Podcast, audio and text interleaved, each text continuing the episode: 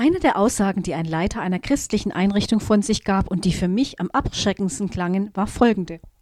Wir dürfen keinen Spaß am Leben haben, sondern nur Freude am Herrn. Sie beschäftigt mich immer dann, wenn ich in eine Gruppe von Christinnen und Christen komme und mich eine völlig bedrückende Atmosphäre begrüßt.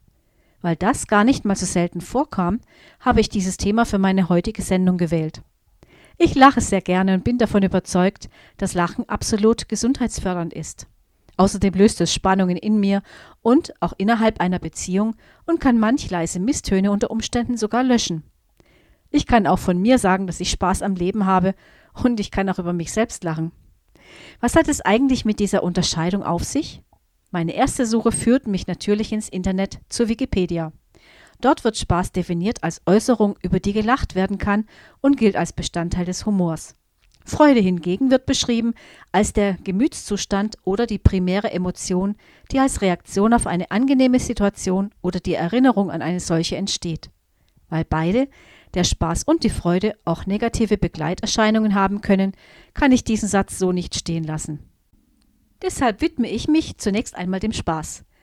Natürlich kann Spaß auch die Folge haben, dass wir uns über jemand anderen lustig machen oder schmutzige Witze erzählen, die unter die Gürtellinie gehen. Das ist für mich inakzeptabel.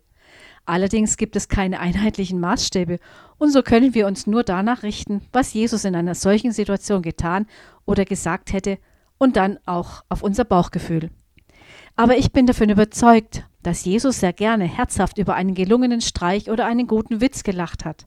Sein Umgang mit Pharisäern und Schriftgelehrten war sicher von einer Art hintergründigem Humor geprägt, sonst hätte er wohl nicht eine Münze in einem Fisch als Zahlungsmittel für fällige Gebühren gewählt. Er hätte wohl auch nicht, etwas kindlich, die Antwort auf die Frage nach seiner Autorität mit den Worten Dann sage ich euch auch nicht, wer mir die Vollmacht gegeben hat, all diese Dinge zu tun, beantwortet. Nachlesen könnt ihr das in Matthäus 21. Ich hätte mir wahrscheinlich ein ziemlich breites Grinsen verkneifen müssen. Das sind spaßige Äußerungen, die wohlgewählt und am richtigen Ort zur richtigen Zeit an die richtige Adresse gerichtet waren.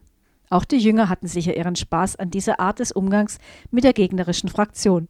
Bis gleich nach der musikalischen Pause.